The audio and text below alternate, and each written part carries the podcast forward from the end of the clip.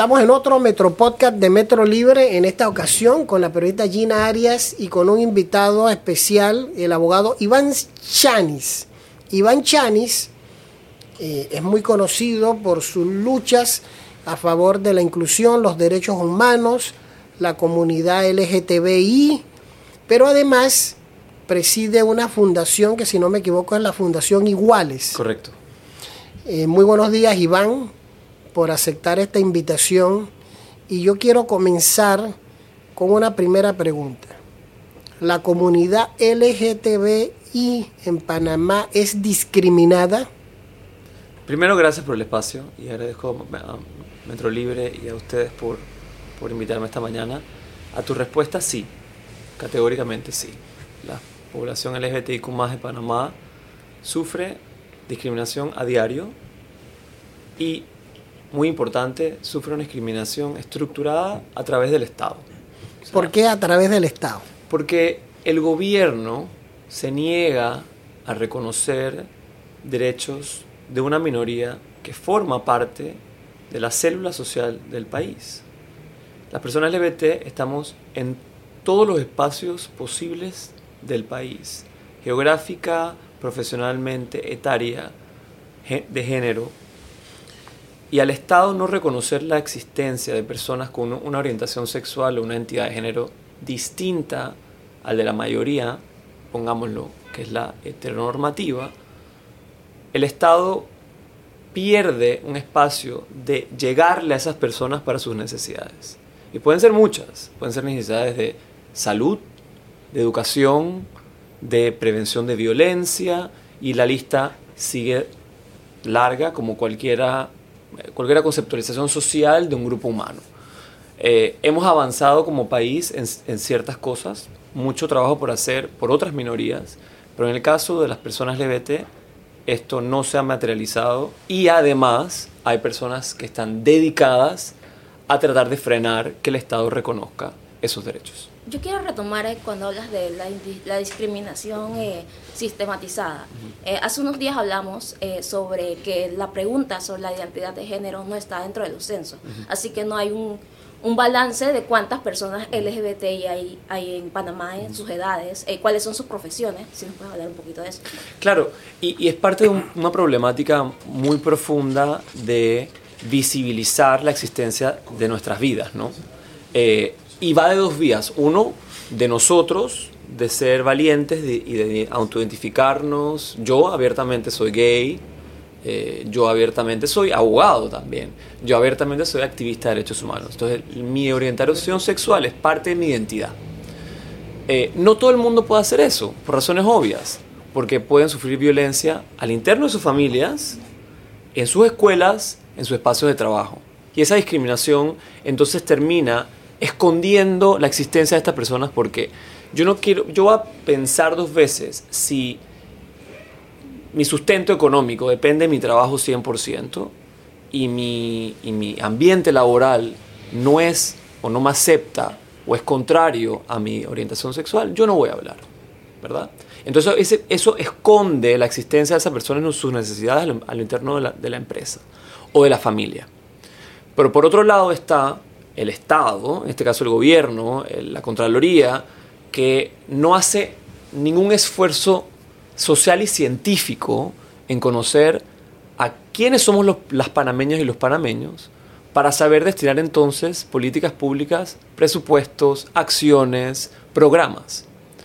Nadie quiere visibilizar cuántas personas LBC somos porque eso sería reconocer que somos un grupo político eh, o un grupo que puede ejercer poder, un grupo que puede ejercer, y lo somos en efecto, ¿no? Estamos en proceso de organizarnos.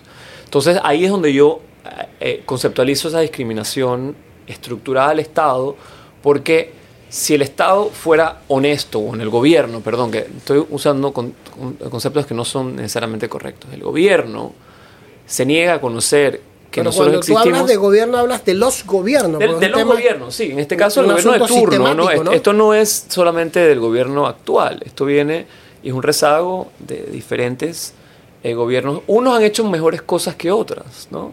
Eh, pero ninguno a hoy ha sido valiente suficiente para tomar decisiones claras de aceptación.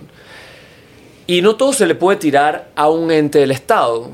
Yo mucho he hablado de la poca eh, valentía que ha tenido la Corte Suprema de Justicia, que tiene desde 2016 los casos de matrimonio de civil de parejas del mismo sexo.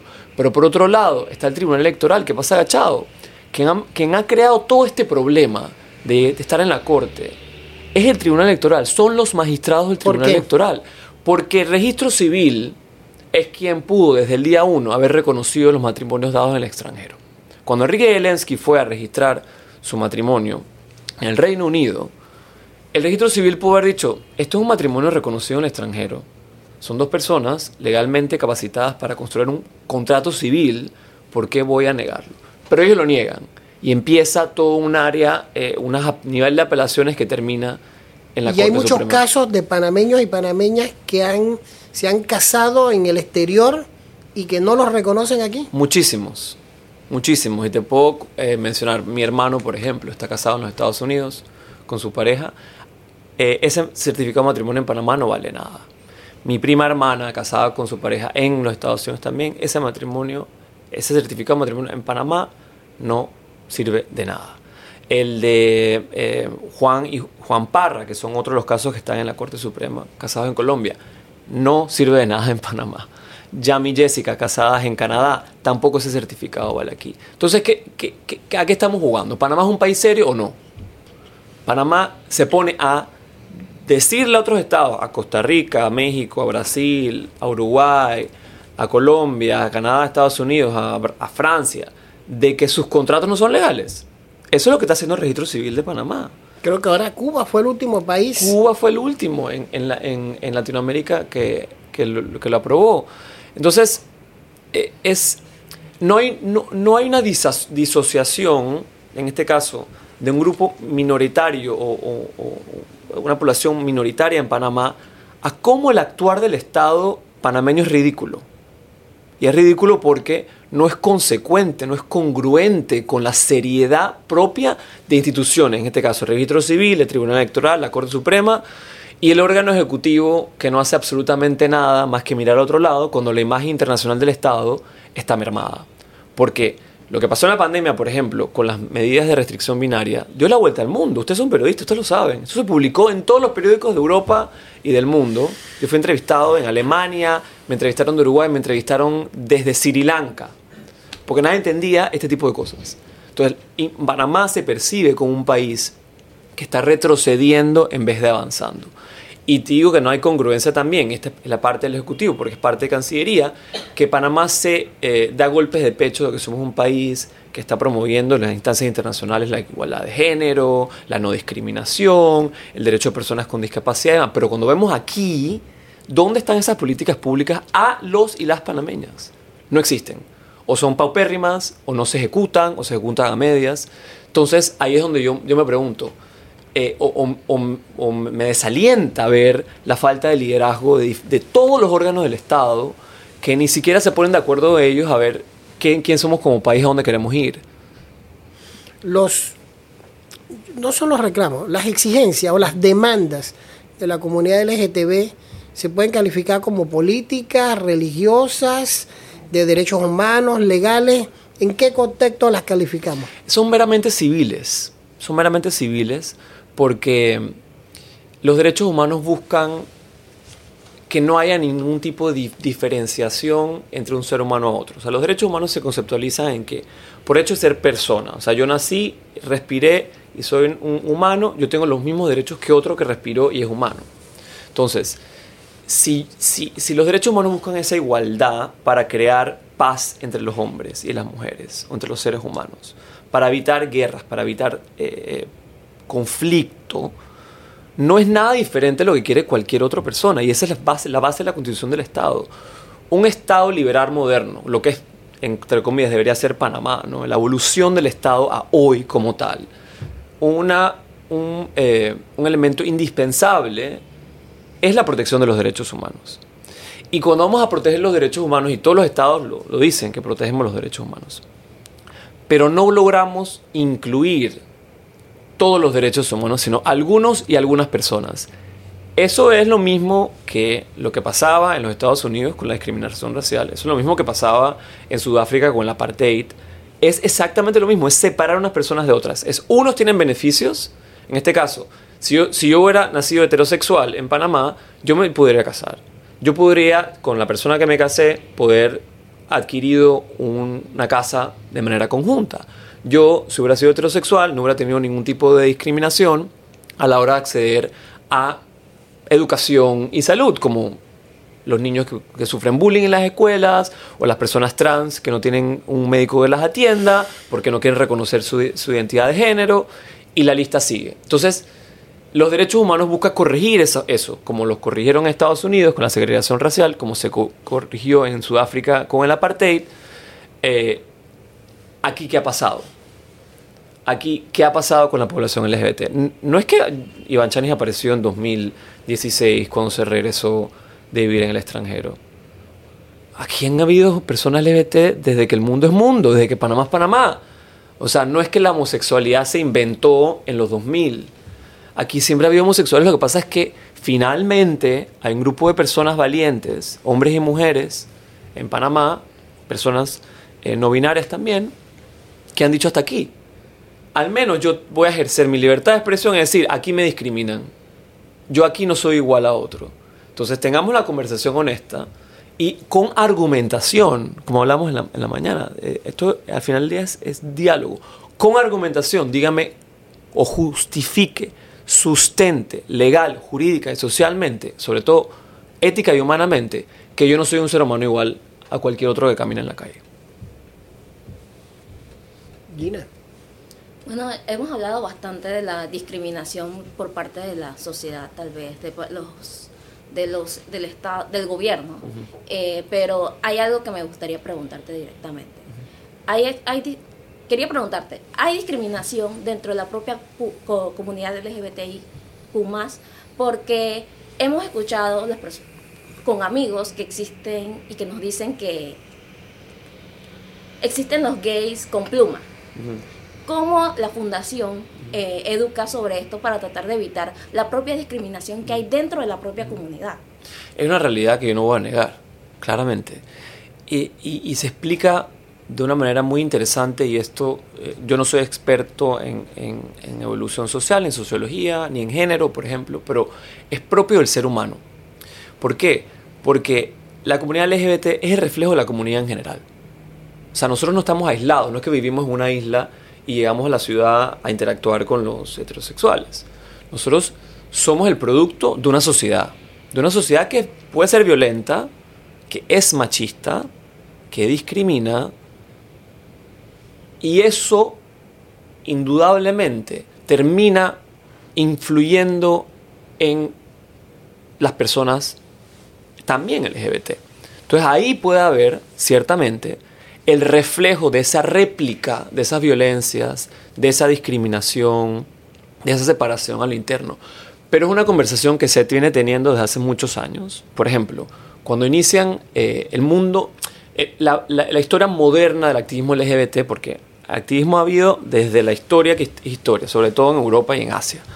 Pero el Stonewall en Nueva York, cuando hacen los grandes eventos de las protestas de Stonewall, Estuvo liderada por. Estuvo liderada por trans. En este caso, se llamaban. Bueno, e-, eran transexuales o eran personas trans. Y mujeres negras. Pero en el. Marsha P. Marsha P. Johnson em, fue quien lideró. Em, y, y, a ella no se le reconoció por muchos años ese liderazgo. Esa, ese, ese comienzo de decirle a la policía hasta aquí. No me vas a, meter presa porque sí no me vas a pegar porque sí, no me vas a sacar de la calle porque sí. Y es un proceso interno del movimiento LGBT de reconocer que somos diversos, que todos somos eh, queridos y somos iguales, y que hay que reconocer esas diferencias a lo interno para poder fortalecernos hacia el común. Entonces, yo no creo en que, en que hay una real, al menos en Panamá, no hay una real separación entre los movimientos LGBT Puede haber una mejor coordinación de los diferentes grupos LGBT, pero eso es algo que sobre todo en los últimos 6, 7 años se ha venido consolidando. Tú ves que las organizaciones trabajan juntas. ¿Has visto actividades donde vamos dos o tres organizaciones, o cuatro o cinco? Por ejemplo, la campaña Se Acepto, hay siete organizaciones LGBT que la... Que la, que la, que la En, en ese sentido, el año pasado hubo dos marchas. ¿Eso por qué sucedió? Y el mismo día. Bueno, eh, sucedió porque eh, eh, asimismo, como la, la población general es diversa, la población LGBT también es diversa. Y hay quienes eh, en ese momento quisieron hacer eh, un- una, una, una protesta diferenciada, eh, porque al final el, el, el Pride o la, la Marcha de Orgullo es una protesta. Es una protesta porque eh, desafía a, a una sociedad que nos quiere escondidos, como empezaba. Tú sales con tu bandera de arcoíris, tú sales sin, sin máscaras, tú sales a la calle a caminar, a exigir derechos. Y en ese proceso, Panamá sigue siendo un país joven, una sociedad joven. El movimiento LGBT tiene su juventud también. Estamos logrando consolidarnos y crecer, o evolucionar, o madurar. Y estoy convencido de que ese ejercicio de lo que pasó el año pasado, sobre todo en el contexto de pandemia, ¿no? Recuerda que estamos un poco apenas saliendo de pandemia, fue un gran eh, ejemplo de cómo, de cómo hacer las cosas mejor. Estoy seguro que este año, Gina, y ojalá nos acompañes en, el- en el- en la Marcha del Orgullo, va a ser excepcional y va a haber una gran unidad. ¿Habrá unidad? Estoy seguro que sí. ¿Será una sola marcha? Aspiro y soy muy optimista de que será una sola marcha. Y estamos trabajando ya en eso, eh, no, no yo, sobre todo las personas con un liderazgo histórico eh, y quienes también han organizado la marcha en los últimos años, porque hay que darle crédito a estas organizaciones también. Todos estamos en, en- hablando hace, hace dos semanas, dos semanas y media, nos reunimos eh, en un hotel de la localidad justamente a planear desde ya la marcha de 2023. Si uno mira hacia atrás, yo recuerdo cuando era niño y en el vecindario te decían, ten cuidado porque él es un cueco oculto. Así era, ¿verdad? Y se han utilizado términos que posiblemente todavía se usan. Florecita, maricón, cueco, tralalaila, ñaño, mariposa, mariposón, una cantidad de términos. Eso ha ido disminuyendo. ¿Tú crees que la sociedad que se han ganado espacio, la sociedad panameña es ahora mucho más razonable o todavía eso se mantiene? Es mucho más razonable. Y yo creo que so- sobre todo la juventud ha aprendido a des- deconstruirse o desaprender. ¿no? Porque yo también crecí en una sociedad donde decir cueco maricón no estaba mal.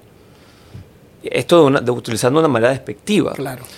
Hoy día yo estoy, estoy- no estoy convencido, estoy seguro, porque lo veo con mis sobrinos, con, con- con las personas menores de mi familia, en que el uso de esos, de que es- de esos eh, nombres despectivos no es más apropiado.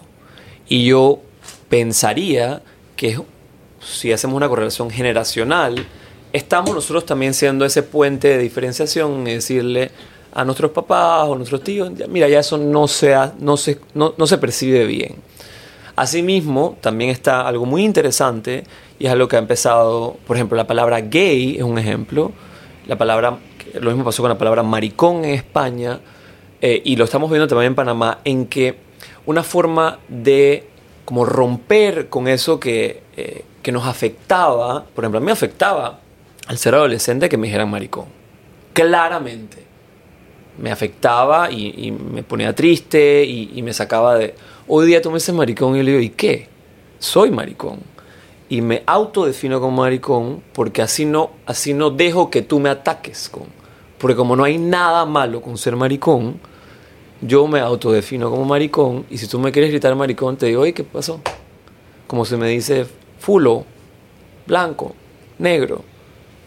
A mí me sabe cake si me dices maricón porque yo no yo concilié mi orientación sexual de una manera eh, que a mí no me afecta. Eso sí, tengo que respetar en que no todo el mundo está ahí. Y todo el en ese proceso. Y si tú vienes con una malicia a tratar de disminuirme, tratar de, de- que eso sea parte de un discurso violento, porque hay violencia en las palabras, y sobre todo a niños o a personas jóvenes que en contextos como la escuela son más vulnerables, es inaceptable. Entonces, a tu respuesta, sí, estamos evolucionando. En los 70, yo recuerdo, era niño, eh, en los carnavales la gran discusión era si se permitía o no se permitía que una carroza de la comunidad LGTB saliera. Esa era la gran discusión en esa época en que los militares eran fuertes, machistas, poderosos. Y no recuerdo la fecha, pero puede ser 1974-75, se autoriza que salga un carro alegórico con la comunidad LGTB, que no tenía ese nombre, decían la comunidad homosexual, se decía. Pero entonces marchaban de último, bajo el argumento de que así no había familias. ¿Tú crees que eso ha cambiado también o todavía tenemos esos rezagos que habían en esa época? Ha cambiado totalmente y yo te lo digo que ha sido una de las experiencias más bonitas de mi vida eh, adulta. Eh, el, último, eh, la última marcha del orgullo que caminamos en casco, esa, la última en casco. ¿Por qué? Porque ese fue el año que yo vi una gran diferencia en las marchas anteriores. Yo vi familias, yo vi abuelos y abuelas, yo vi familias completas, hasta con el perro llevándolo, apoyando a la comunidad LGBT. Y eran familias no solo de personas LGBT que estábamos marchando, eran personas que viven en Panamá y que apoyaban, por ejemplo, también en la comunidad del Casco Viejo, en ese, entonces hay que reconocer. La comunidad del Casco Viejo que está muy organizada, son muy comunidos, es una comunidad muy bonita, sin nosotros pedírselo. Se organizaron por como sabían que la, que la marcha del orgullo iba a pasar por casco, a todos decidieron ondear la bandera LGBT en sus balcones. Eso te dice algo. Y en, el casco viejo no, nadie puede decir que solo viven personas LGBT. Vivirán personas LGBT, pero hay familias, hay personas solteras, hay personas casadas, hay personas con hijos, hay personas mayores, hay personas jóvenes. Y eso, es una, eso puede ser una muestra clara de una evolución social. Eh, mi papá tiene 80 años, mi mamá tiene 70 y ellos los dos caminaron conmigo, mi hermano, y mi otro hermano, que no es gay, y su esposa, en la marcha completa. Entonces, si un señor de 80 años no ve ningún problema con acompañar a sus hijos a caminar, y así varias personas fueron con sus padres, con sus tíos, con sus familiares, es un punto de quiebre en, la, en el cambio en la aceptación de personas LGBT en Panamá. ¿Qué le piden a la Corte Suprema? Que fallen en derecho, que hagan su trabajo, que respeten la constitución y la ley. Están tarde. Están violando los derechos humanos de no solo las personas LGBT, sino de, todos los panameños, porque la falta de acceso a la justicia es una violación a los derechos humanos. Y eso no solo aplica a, quienes estamos demandando, es, es un mensaje a la sociedad de que les importa nada hacer su trabajo, de que los están investidos como magistrados y magistradas y puedan hacer lo que les da la gana. Y eso erosiona la democracia. No erosiona los derechos de Iván Chanis, ni los de Enrique Zelensky, ni los de Yami Jessica. Son las parejas o los abogados que estamos trabajando. Eso no erosiona solamente a la Fundación Iguales o a la población LGBT. Eso erosiona la democracia porque es una falta de acceso a la justicia. Es una justicia selectiva, es una justicia inoportuna, porque qué cosa que hay casos, sin, entrar en politizar la conversación, que hay casos que se resuelven en dos minutos. Y hay casos que tienen 10 años, como el de la minera, por ejemplo. Entonces, ¿cuál, ¿cómo, cómo eh, vemos una gestión decente de quienes están supuestos a ser las personas más capacitadas para mantener el orden social, porque es la justicia al final del día? En nuestro país cuando no hay ningún tipo de rendición de cuentas a cómo a también, porque no solo es que lo hagan rápido, oportuno y que decidan, yo los invito, si nos están escuchando, a que fallen mañana mismo y que digan lo que tengan que decir. Si van a decir que sí, que digan que sí, que se van a decir que no, que digan que no, pero que digan y digan y sustenten. Yo quiero leer ese, ese, ese, ese fallo si dicen que no, pero es que no hay argumentos jurídicos, yo soy internacionalista. Yo ya, la Corte Interamericana lo ha dicho, la, la, ONU lo ha dicho, los estados, o sea, a ver, nuestros vecinos, Colombia y Costa Rica, ya pasaron, esa agua pasó hace rato bajo el puente. Y nosotros no tenemos la capacidad eh, de ponernos de acuerdo ni siquiera para tomar una decisión. En América somos de los pocos países que no reconocen los derechos de la comunidad LGTB. En el hemisferio americano, más del 85% de las personas están en un territorio donde el matrimonio civil de pareja del mismo sexo es legal.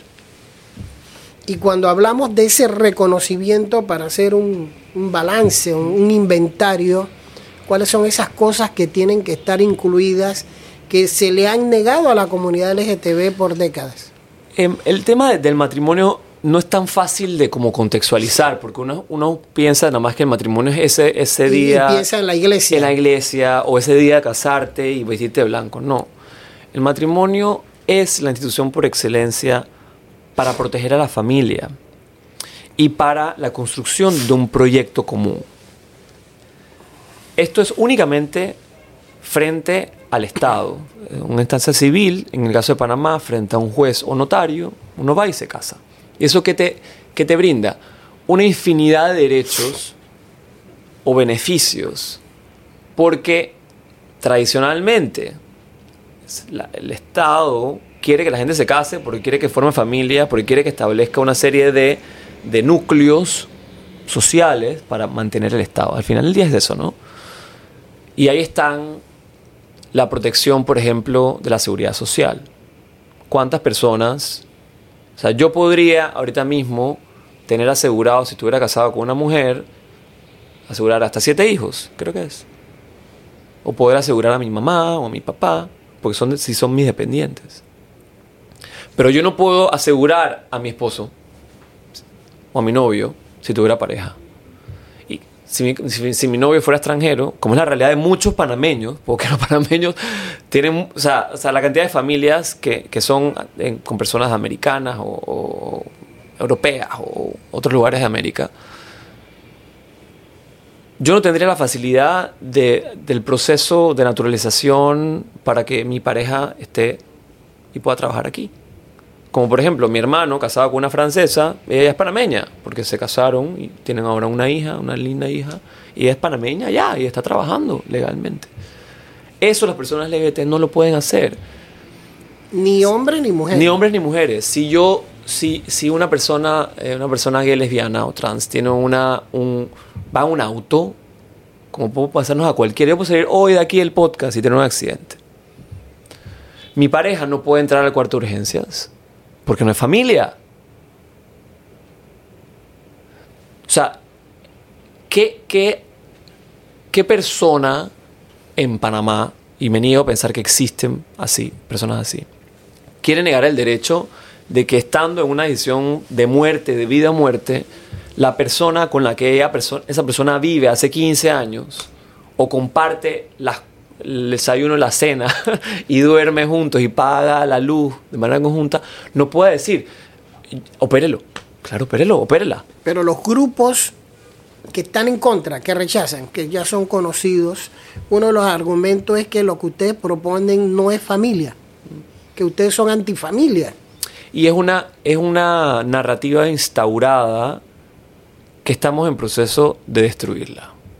Porque no hay nada más loable que trabajo que hacemos para fortalecer a todos los tipos de familia. Y ahí entra una narrativa muy peligrosa de que familia es hombre, papá e hijos. Perdón, mamá, mamá, papá, hijos. La familia nuclear, ¿no?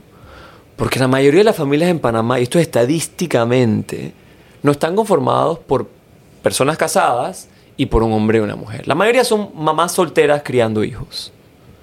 Aquí en Panamá hay una cantidad brutal de abuelos criando nietos. O de primos o de tíos que terminan sacando adelante a un familiar. Entonces, si ellos dicen que la única familia es papá, mamá y niños, están desconociendo al 90% de las familias de Panamá o al 80% de las familias de Panamá. Entre ellas, a las familias de personas LGBT. Porque yo, técnicamente, yo, yo ahorita me estoy viendo con mis papás. Yo cuido a mis papás, mi papá, mi mamá y yo. Esto es una familia. Yo soy el hijo gay, pero formo parte de una familia. Eh, dos mujeres que no tienen hijos son una familia. Un hombre y una mujer que deciden no tener hijos, pero se casan o viven juntos, son una familia. Un papá soltero con hijos es una familia. Entonces, va más allá del ataque a que las personas LGBT queremos destruir la familia. No, yo creo que es una parte de una conversación muy profunda que tenemos que hacer como sociedad de qué es la, qué es la familia panameña. Y para mí, dos personas que se quieren, dos o más personas que están velando por la seguridad del otro. En, en el derecho internacional hay un concepto muy bonito del hogar, que es quienes comparten un techo y, y comidas comunes. Pues eso es un hogar. Entonces, yo, yo abogo por defender a todas esas personas que no entran en, esa, en ese binario de hombre, mujer y hijos, perro, gato y la familia perfecta, entre comillas perfecta, para mí nuclear. Porque ni ellos mismos, ni las personas que están buscando eso de que, son, que se autonominan pro familia, y para mí son antiderechos, pero pro familia soy yo.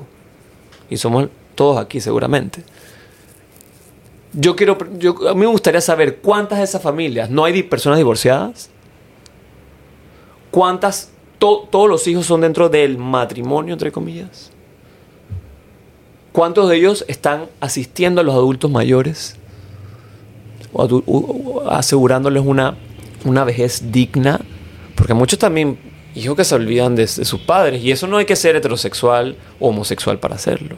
Entonces, eh, deberíamos estar hablando de temáticas sociales dirigidas a la desigualdad en Panamá. A mí me gustaría estar aquí hablando con ustedes de la profunda desigualdad en Panamá, antes de estar hablando de si soy o no soy persona. Honestamente, cansa. Que en 2023 todavía en Panamá estemos hablando de si las personas LGBT somos dignos de recibir derechos o no. Cuando el problema está afuera donde el salario mínimo no alcanza, donde la canasta básica está por, por los nubes, donde los políticos hacen lo que les da la gana, donde la asamblea está cooptada por intereses individuales y partidistas, y mientras tanto, la cortina de humo de vamos a meternos contra los gays. Se estigmatiza a la comunidad LGTB con las enfermedades, por ejemplo, ahora con la viruela del mono. Por supuesto, y es parte de, esa, de, esa, eh, de esa ausencia de una política pública seria. Porque aquí el día 1, el Ministerio de Salud, un día 1, el, día 50 antes, menos 50, cuando esto empezó a darse en, Europa, debió haber educado a la sociedad panameña de qué es la viruela del mono, cómo, cómo se contagia. Aquí todo el mundo debería estar vacunado ya. Pero como es una percepción, porque es percepción, porque no es realidad, a cualquiera le puede dar la viruela del mono. Como, que, como es una percepción de que solo le da a hombres gays, no pongo recursos, no pongo interés, no pongo prioridades. Aquí a cualquiera le puede dar la al mono. Bien a, eh, eh, suerte de, nosotros como sociedad, el, virus no ha avanzado como pudo haber avanzado. Pero hemos tenido un gran problema de política pública, como lo fue esa medida eh, retrógrada durante la pandemia, de la medida minaria, que no ayudó en nada a parar el Me virus. has hablado varias veces de, los binarios y de la medida binaria. Yo escuché ese concepto y con Gina lo hemos, hemos discutido en broma y en serio y a veces hasta discriminándola. Porque esa es parte del juego, ¿no? ¿no? Somos, como tú dijiste, somos parte de la sociedad real, ¿no? Yo, por ejemplo, como periodista hace 30 años, mi visión era totalmente diferente. O sea, ha ido cambiando con el tiempo. Eh, por la educación, por la experiencia, eh, por los amigos. Y eso de binario, ¿qué es? O sea, es, ver el mundo de manera binaria, o sea, de, que hay un, de que es hombre, mujer, eh, sexo, sexo y persona, sexo y género. la concepción binaria del mundo, en blanco y negro, ¿no? Es de un color o el otro. Cuando sabemos que, por ejemplo, el género es una construcción social. Eh, si a mí nadie me hubiera dicho de niño, creciendo, que yo tengo que usar pantalones y que mi color que me tengo que gustar es el azul, yo hubiera de repente dicho, me gusta el amarillo. Y ahora que hablas de color, hace 20, 30 años un hombre no se podía poner, por ejemplo, zapatos blancos. Claro. Decía, usa zapatos blancos es gay. No podías usar eh, ropa rosada, por ejemplo. Ahora se usa. hasta la ropa tenía una conceptualización. Pero volvemos al principio. creo que la Asociación de Hombres y Mujeres Nuevos de Ricardo Beteta es la primera que formalmente da la cara señor. y habla de estos temas. Eh, recuerdo que Beteta estaba muy joven, muy dinámico y son los primeros, o por lo menos los primeros que se conocen formalmente como una asociación.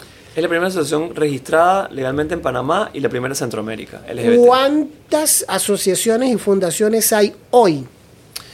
La- la- el número exacto no sé, porque también recuerda que hay muchas organizaciones que no tienen la, la personería jurídica. En Panamá sigue siendo un proceso eh, que toma tiempo, que es oneroso, que necesita abogados. eh, y hay muchas organizaciones que se están regularizando.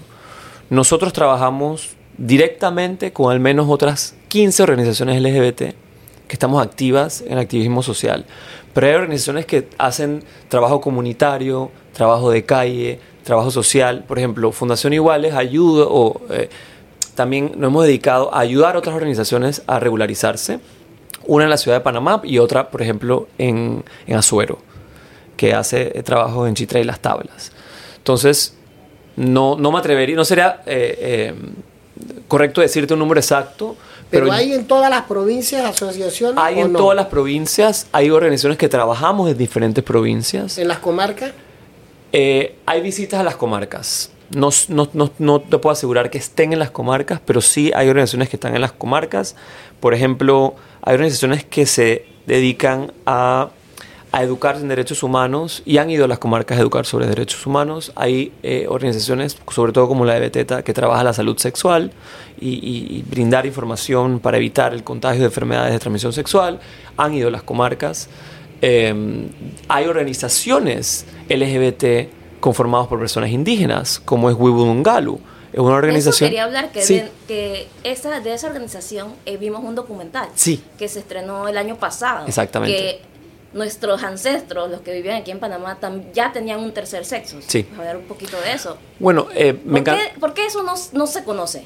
Bueno, es por, por las personas eh, eh, em- LGBT, por así decirlo, como sabes, somos una minoría, ¿no? empezando por ahí. Si eres además indígena, sufres una doble discriminación o una triple discriminación. Si eres mujer, trans, indígena, pues en los niveles de discriminación se acentúan, ¿no? Eso es lo, que hablamos de la discriminación múltiple. Y por eso trabajamos la interseccionalidad de esas discriminaciones. Yo no puedo solamente ver al ente, regresando al mundo binario, yo no puedo regresar a ver a una mujer solo por ser mujer. Yo tengo que además saber, ¿viene de la, de la ciudad o viene del interior? ¿Es indígena o no es indígena? ¿Es afro o no es afro? Porque se le suman más discriminaciones a esa mujer por las otras eh, cualidades que te acabo de escribir. Entonces, es obvio que siendo la mayoría de ellas mujeres trans, gunas, sufran mayor discriminación, tengan menor acceso a recursos, tengan menor acceso a información o a espacios cívicos. La buena noticia es que ellas están organizadas, tienen su organización, trabajan en red con otras organizaciones, sobre todo con otras organizaciones trans. Ha- hemos trabajado y trabajan con Fundación Iguales en diferentes proyectos. Y parte de, lo que me parece excepcional del trabajo que hacen es dar visibilidad a esa tradición ancestral de la tradición guna, que no puede ser más panameño que, que eso, la, la- cultura ancestral guna, que reconoce el tercer sexo, o que reconoce a, una, a un tercer género correctamente, que en este caso son Wigudum. Y en Eh. el caso de, de los Emberá y de los Nove Buglé, ¿hay algo parecido? No estoy totalmente seguro, pero por lógica, ya que si ha- hacemos la, la conceptualización de que entre el 8 y el 15% de la población usualmente es LGBT, tienen que haber eh, por número personas LGBT. ¿Ustedes han hecho un censo, una aproximación? ¿Qué porcentaje de la población podría ser LGTB o eso no, no se tiene en cifra? Eh, no se tienen cifras objetivas porque en el censo no se ha, no se ha eh, preguntado todavía. También está, como, te- como mencionaba al inicio, el problema de la, de la autodeterminación y cómo hay espacios geográficos. Por ejemplo, no es lo mismo salir del closet para usar esa, esa expresión en San Francisco, en la ciudad de Panamá, que salir del closet en Huánico, en Los Santos. No es lo mismo.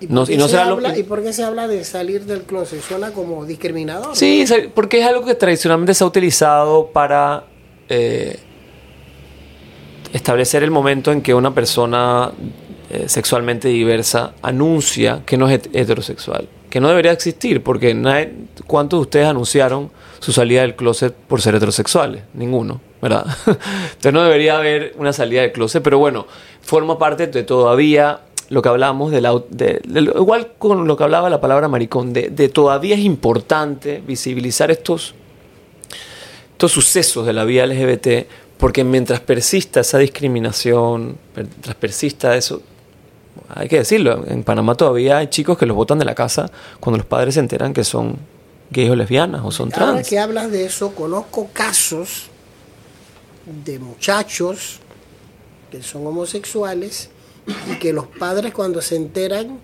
los someten a un estado policíaco y represivo hasta que ellos toman la decisión de, bueno, sigo con mi familia y cuando ya tengo independencia económica me voy.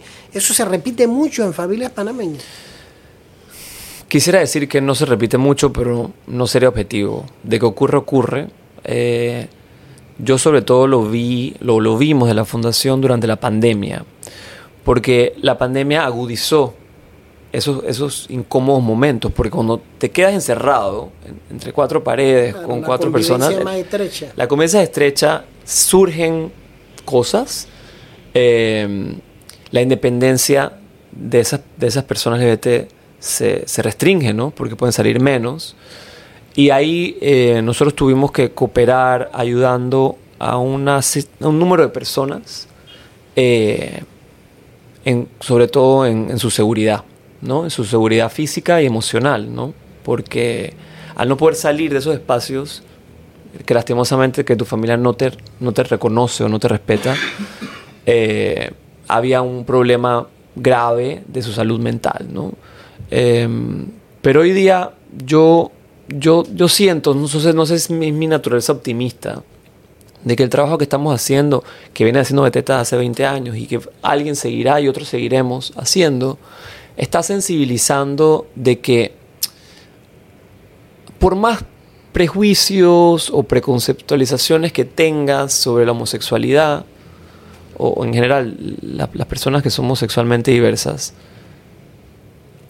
hoy día hay suficientes ejemplos de personas, de padres, de madres, de abuelos, de abuelas, de tíos, de tíos, que han logrado romper esas preconcepciones y no han dejado que esto separe a sus familias. Eh, yo veo una gran cantidad de padres volcados a buscar derechos por sus mujeres, como serían los padres y madres de personas LGBT, que se llama PIFLA, que es una organización solo de papás y mamás y de personas, eh, pa- padres y madres que, que buscan eh, que sus hijos, hijas, hijas sean aceptados en Panamá. Entonces, normalizando esos espacios, no solo normalizando las vidas LGBT, sino normalizando que las familias apoyen a personas LGBT, se rompe un ciclo donde ya no hay excusa de que eso es lo que hay que hacer y eso es lo correcto. Porque te hablaba del caso de mi papá con 80 años, el caso de mis tíos con 60 años. No fue para ninguno de ellos fácil, pero hoy día van a- al, al Pride, fueron a, la boda de sus hijas, están felices, están, están abuelos criando nietos de parejas LGBT. Esa excusa de que "Ay, ya, ya no- voy a tener nietos, ya eso no existe, porque hay muchas familias LGBT que tienen hijos. En el extranjero adoptan o está la... la- en, caso de mujeres lesbianas pueden tener ellas mismas sus propios hijos. Entonces, esa, es, es- esa- ese quiebre de que, ah, si yo tengo un, un hijo gay, tengo que esconderlo, o tengo que botarlo en la casa, o que no voy a tener nietos, ya eso se desmitificó. Entonces, gracias a espacios como este, y les agradezco públicamente a Metro Libre y a ustedes por este cándido conversación, estamos inspirando a otros a romper esos ciclos y al final del día no hay nada más humano que querer a su familia, ¿no? Entonces yo creo que esa invitación a querer a tus hijos, hijas, hijes, que, que, que nacieron gay, lesbianas, no binarios, trans, no hay, ningún, no hay nada que les impida a ellos seguir teniendo una vida familiar bonita. Gina. Bueno, yo quiero concluir a ver si me puedes dar un comentario. Hace un rato hablamos que la sociedad ha avanzado sobre la aceptación, tal vez la tolerancia, pero hace unos días vimos eh, a los niños, a los adolescentes que fueron a, a la Parada de las Rosas y han sufrido directamente una homofobia increíble en redes sociales. ¿Puedes hacer un comentario sobre eso? porque su, su, vestimenta asemejaba a la bandera arcoíris. Sí. Eh, me da mucha lástima que, que, estos jóvenes, que son un gran orgullo nacional, que es ir hasta allá a representar a tu país en algo tan prestigioso. Eh, tan prestigioso, poniendo, y no sé cuántos bingos habrán hecho para poder y, recoger el dinero demás, hayan sufrido esa violencia. Entonces yo creo que es, una, es, un, es un espacio que debe, no sé, dejarnos en, en reflexionar cómo es tan vil esa violencia que no les ha importado a estas personas arruinar un momento tan lindo que ha sido para esos jóvenes, que es el futuro del país.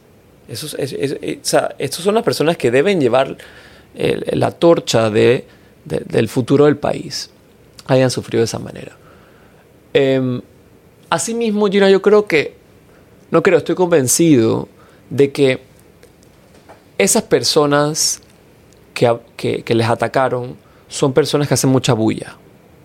Son personas que gritan bastante y gritan bien duro pero no necesariamente son la mayoría de los panameños y las panameñas.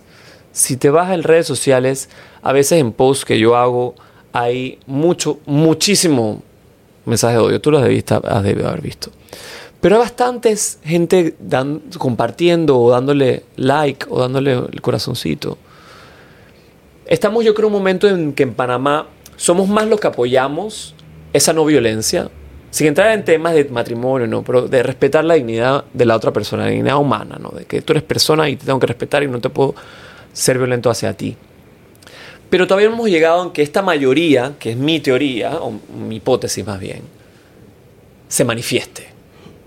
¿Qué tiene que pasar para que se manifieste? No lo sé, pero yo creo que esa violencia injusta hacia esos jóvenes debe ser esos puntos de quiebre que inspira a gente a decir, hasta aquí, está bueno.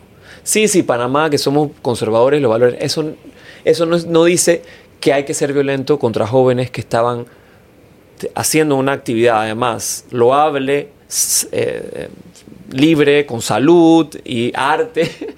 Eh, Era algo tradicional. Eh, además, además ignorantes. Porque si van a ver, esos, esos son colores tradicionales del, de los diablicos y demás. De los diablicos de espejo. De diablicos de espejo. Entonces, es, desafortunado, es triste. Si me dices, yo hubiera preferido que no se diera, más cuando eh, utilizan, me utilizan a mí, a mi cuerpo y a mi comunidad como, como chivo expiatorio, ¿no? Para hacer algo negativo.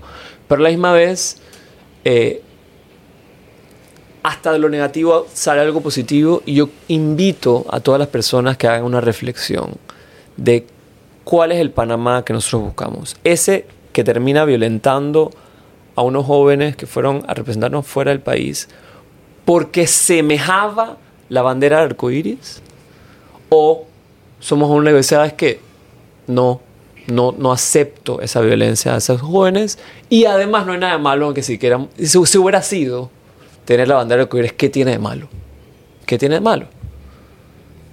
Ahí me, ahí me quedaría yo con la reflexión. Yo te agradezco, Iván, por esta charla, que podríamos seguir aquí días conversando eh, en este podcast de Metro Libre.